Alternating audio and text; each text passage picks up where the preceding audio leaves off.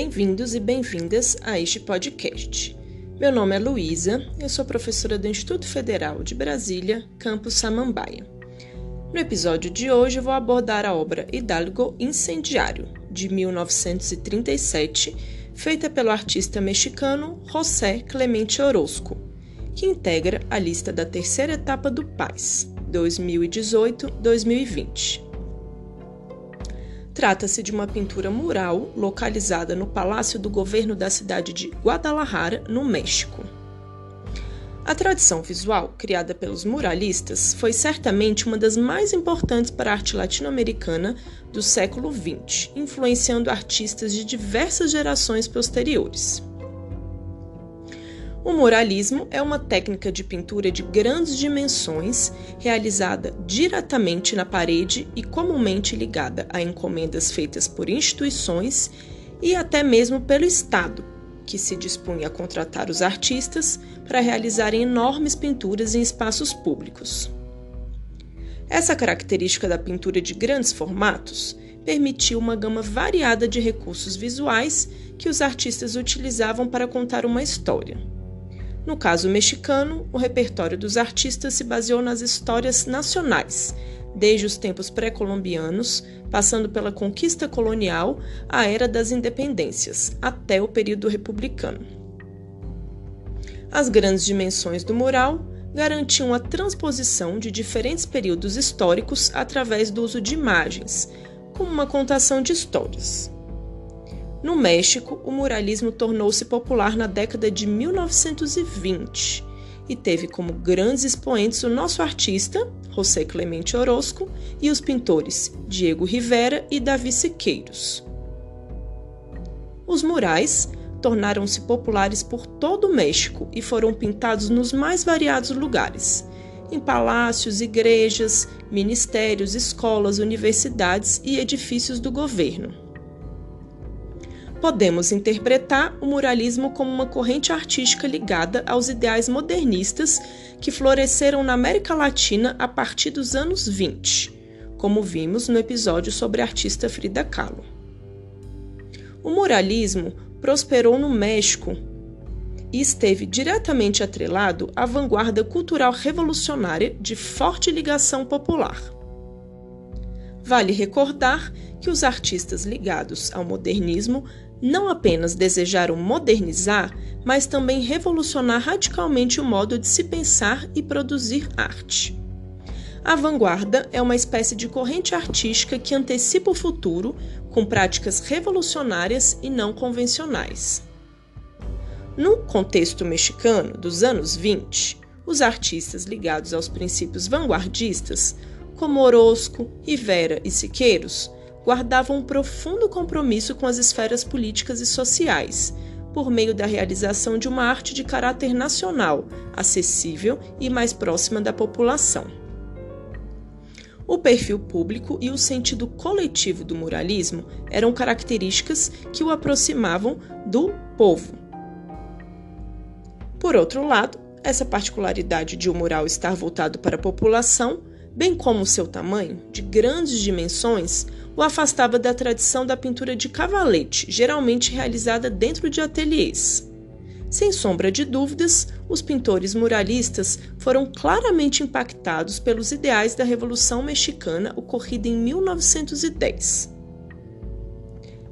A Revolução Mexicana foi a primeira revolução social da América Latina no século XX, contra o Estado oligárquico que historicamente explorou as massas de campesinos e indígenas que durante o processo revolucionário se voltaram contra a ditadura de Porfírio Dias. O moralismo, de certa forma, foi uma resposta iconográfica que acompanhou as turbulências e as mudanças políticas no país depois que instaurou-se a Revolução Popular. Agora, um breve parênteses. Caso você não saiba, iconografia é uma forma de linguagem visual que utiliza imagens para representar um tema específico. A iconografia estuda a origem das imagens e os procedimentos pelos quais uma imagem é exposta e formada. No nosso caso, o objetivo é compreender a obra de Orozco e situá-la no contexto cultural mexicano pós-revolucionário, entendendo ainda o tipo de imagem que foi representada pelos artistas da época. Logo, numa conjuntura mais ampla, a obra de Orozco integra as iconografias vinculadas à Revolução Mexicana. No período que o muralismo popularizou-se no México, por volta dos anos 20, a política esteve diretamente vinculada à formação de uma cultura nacional e independente. Então, os artistas e demais produtores culturais buscavam resgatar a memória mexicana para recriar uma identidade histórica. Uma das estratégias que os muralistas usaram foi a exaltação das populações originárias indígenas, as histórias e os modos de vida das sociedades pré-colombianas, como os astecas e os maias, para citar dois exemplos, e também no enaltecimento dos heróis nacionais ligados à independência do México, ocorrida no século XIX. Esse foi o caldo cultural que engrossou a iconografia ligada à Revolução Mexicana. Para entender a obra Hidalgo Incendiário, de 1937, feita por Orozco, deve-se levar em consideração toda essa conjuntura política, social e cultural que atravessou o país nas primeiras décadas do século XX. Hidalgo Incendiário faz referência a Miguel Hidalgo, um religioso liberal que viveu entre 1753 e 1811 e foi uma das principais lideranças que lutaram pela independência do México. Por isso, era considerado pelos mexicanos como um dos fundadores da nação.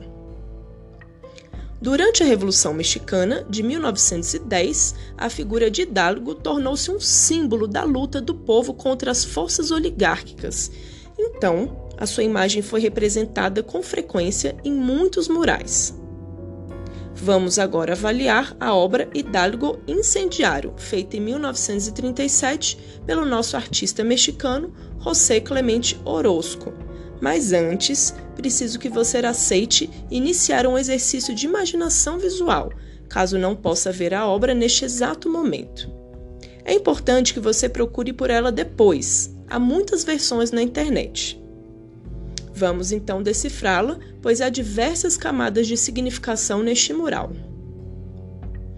Hidalgo Incendiário é um dos personagens de um grande mural feito por Orozco, que encontra-se localizado no centro do teto que fica acima das escadarias do Palácio do Governo de Guadalajara.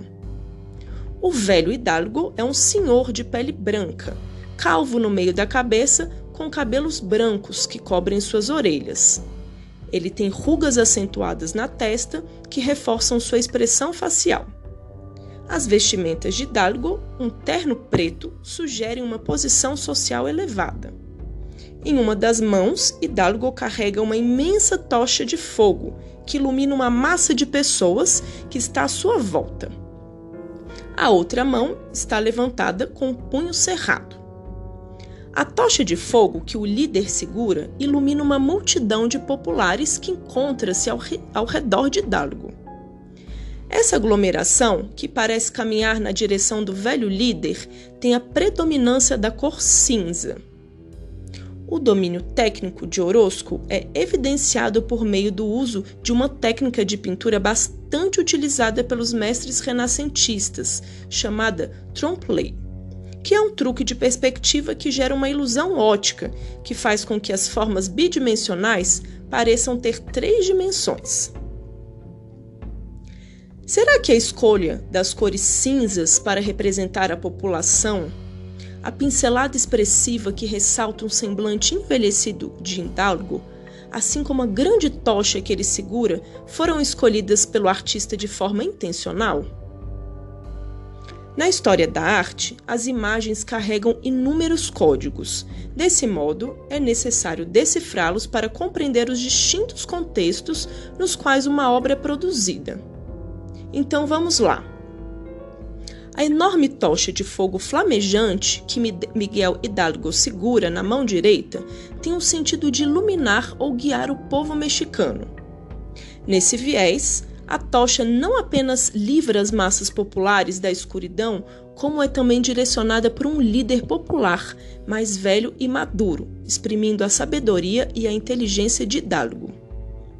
Não podemos nos esquecer que ele foi um dos heróis nacionais durante a Revolução. Logo, sua imagem deveria simbolizar uma liderança a ser seguida. Igualmente, o seu braço levantado e o punho cerrado indicavam uma posição de força e resistência. É isso. Não esqueça de procurar essa imagem na internet depois. E caso queira saber mais sobre a Revolução Mexicana, dê uma olhada no seu livro de história ou procure o professor ou a professora dessa disciplina. Até o próximo episódio.